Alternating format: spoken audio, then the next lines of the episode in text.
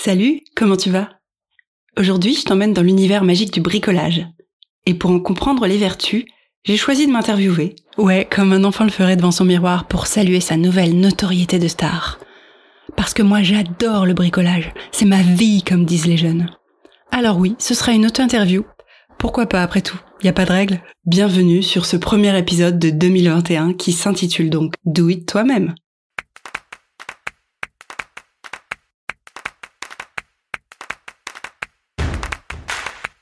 Toi, toi, toi-même.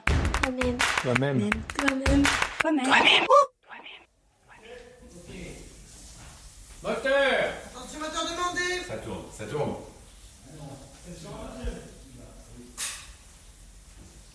Action Interview de Charlotte de Laval, première prise. Nous arrivons donc chez Charlotte qui visiblement est en plein chantier. Bonjour, qu'est-ce que tu fais Charlotte? Je démarre mon projet de bricolage.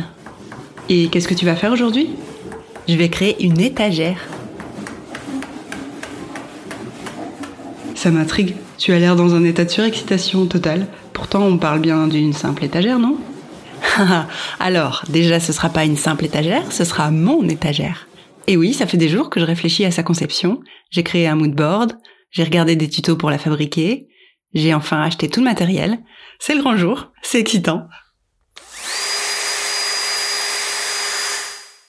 Et pourquoi tu ne préfères pas l'acheter dans le commerce? Je pense qu'il y a d'abord la fierté et la satisfaction de réaliser des choses, d'effectuer des travaux, de réparer et de construire par soi-même. Ce plaisir permet de me sentir bien dans mon corps et dans ma tête. On libère sans s'en rendre compte des hormones de bien-être comme les endorphines. Je le sens quand je bricole, je me déstresse complètement. Et puis, je suis du genre à beaucoup penser. J'ai une vie intérieure assez euh, intense, comme on dit. Alors le piège, c'est que penser, juste penser, ça ne m'épanouit pas complètement. J'ai besoin de passer à l'action. C'est ça qui me rend heureuse. Ce va-et-vient entre la pensée et l'action.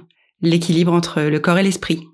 La tendance aujourd'hui est au do it yourself, mais en réalité, c'est plutôt 10% des personnes qui créent et 90% des autres qui regardent. Donc on est surtout sur du watch it yourself, ouais. On a plein de freins qui font qu'on ne passe pas à l'action. Le manque de temps, le manque de confiance, le jugement des autres, le perfectionnisme. Mais en réalité, c'est l'action et l'expérience qui vont nous donner confiance. Sans s'y mettre, on ne le découvrira jamais et c'est tellement dommage. Les activités manuelles, c'est pareil. Ça aide à prendre des décisions, à s'affirmer. Par exemple, choisir une couleur plutôt qu'une autre. Qu'on ait deux ans ou 54 ans, c'est pareil. C'est un mélange d'expérience, d'instinct et d'aventure, sans grande prise de risque au départ, et puis de plus en plus avec l'expérience.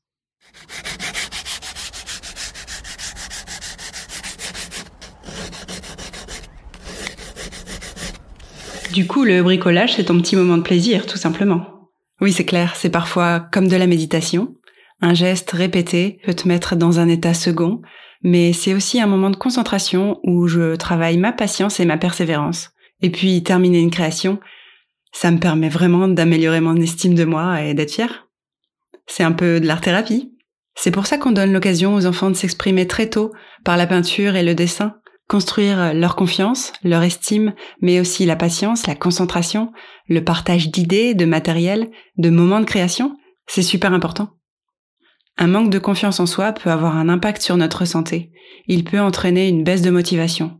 On n'en parle pas beaucoup de ce phénomène, et c'est vraiment dommage parce que du coup on est moins susceptible de faire de l'exercice et d'interagir avec les autres, ce qui a un impact sur notre santé physique et mentale. Du coup, euh, c'est un cercle vicieux. Une fois que tu es engagé dans le bricolage, en tout genre d'ailleurs, et que tu mènes à bien tes projets, ton niveau de confiance augmente naturellement. Ce qui est sympa, c'est que tu es plus susceptible d'élargir tes centres d'intérêt et d'interagir potentiellement avec d'autres personnes qui bricolent, passionnées ou aventurières. Bricolage, ça a encore une connotation assez péjorative. Tu es d'accord avec ça?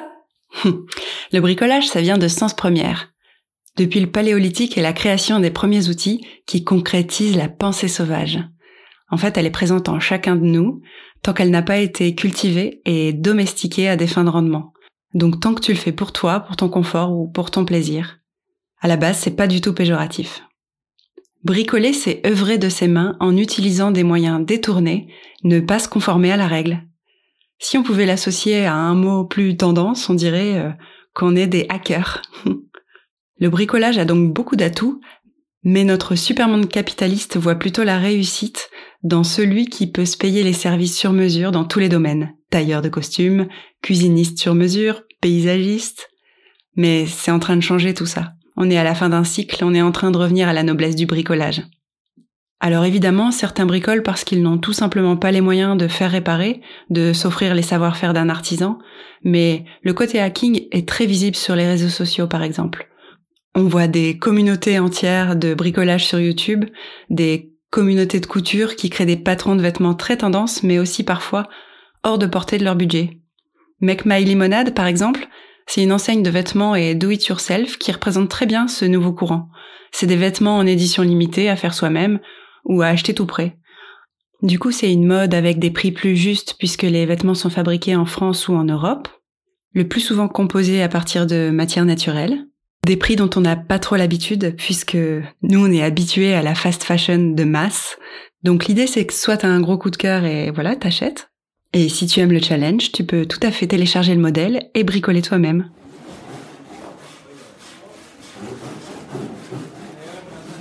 Et toi, c'est quoi ta motivation? Alors, comme beaucoup de monde, je pense que je bricole d'abord pour le défi, la fierté d'arriver à quelque chose que j'aurais pu acheter, et puis aussi l'objet unique. Personne n'aura le même, c'est sûr. Je dois avouer que je bricole aussi parce que j'ai trop souvent entendu que le bricolage c'était pour les mecs, et que c'est pas à moi de faire ça. Une part de moi a toujours voulu emmerder ces réflexions sexistes.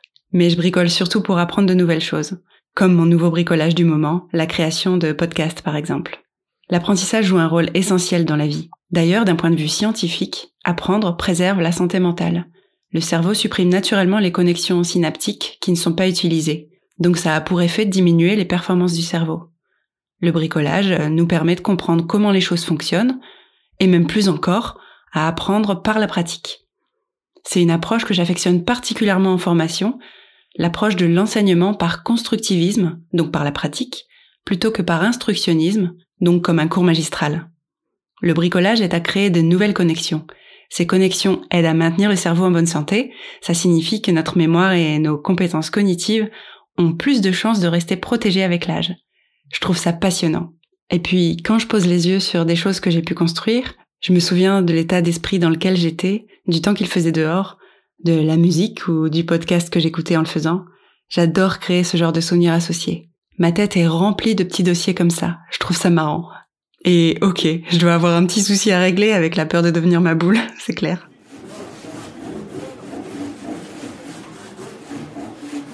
Alors au fait, qu'est-ce que tu bricoles? Alors je bricole un peu de tout, de la déco, comme tu peux le voir avec cette étagère, un peu de réparation et de dépannage pour l'entretien de la maison, de la couture quand l'envie me prend de me fabriquer euh, des vêtements, et plus récemment ce podcast. Mais pour moi le bricolage c'est finalement tout ce que tu crées de tes mains, du coup, euh, la cuisine en fait partie, comme le dessin ou peindre un mur, peu importe. C'est délicieux Remarquable Ça vous plaît? Oh. C'est moi qui l'ai fait Non Tout à l'heure, tu parlais de toute la préparation avant le passage à l'acte. Tu peux nous en dire plus? Oui, je passe un temps fou sur Pinterest à créer des dossiers d'inspiration, puis ma tête fait le reste, sans que j'y pense. À un moment clé, ça y est, j'ai l'idée précise de ce que je veux. L'élaboration du projet est pour moi une étape aussi importante que le moment de création. Et c'est qu'on a eu le temps de réfléchir ces derniers mois. Je pense qu'il y a énormément de personnes qui ont découvert le bricolage en 2020 avec le confinement. On a tous eu besoin de projets pour se sentir vivant, utile, dans l'action ou garder le moral tout simplement. Du coup, le bricolage, en tout genre, a été pour beaucoup la seule possibilité de mener un projet de A à Z, sans trop dépendre de l'extérieur, des autres, ou que ça coûte de l'argent. Certains se sont lancés dans du bricolage de bien plus grande envergure, comme euh, changer de métier, changer de région, faire un bébé, écrire un livre. Pourquoi tu as voulu nous parler de bricolage pour ce premier épisode de l'année? J'avais envie tout simplement de donner envie de s'y mettre. Le bricolage est vraiment à la portée de tout le monde et c'est très salvateur. Je pense qu'en bricolant, on comprend mieux comment fonctionnent les choses entre elles et je fais souvent le rapprochement avec nous, et comment nous bricolons la vie avec les différentes parties qui font de nous qui nous sommes. En fait, notre parcours de vie n'est rien d'autre que du bricolage que l'on fait en acceptant les outils qu'on a en main, ce qu'on décide de faire en plus pour se donner de nouveaux moyens, et surtout les étapes qui nous amènent au terme du bricolage. Chaque personne a ses propres étapes pour un résultat parfois assez proche, parfois très différent. C'est ça qui est passionnant en réalité. Le bricolage n'est finalement qu'un prétexte. Il s'agit bien de la vie et du moment où on stoppe la réflexion pour enfin passer à l'action. Il me semble clairement que le bricolage, au sens large du terme, est vraiment une philosophie de vie.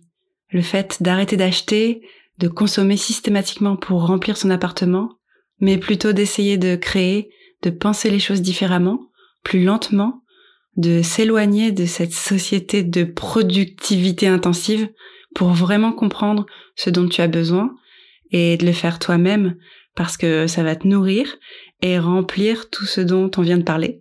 Non pas ton appartement, mais ta confiance en toi, ta créativité, l'estime de toi, l'envie, la réflexion. C'est ça le bricolage. Eh bien, merci Charlotte pour ce cours de bricolage philosophique.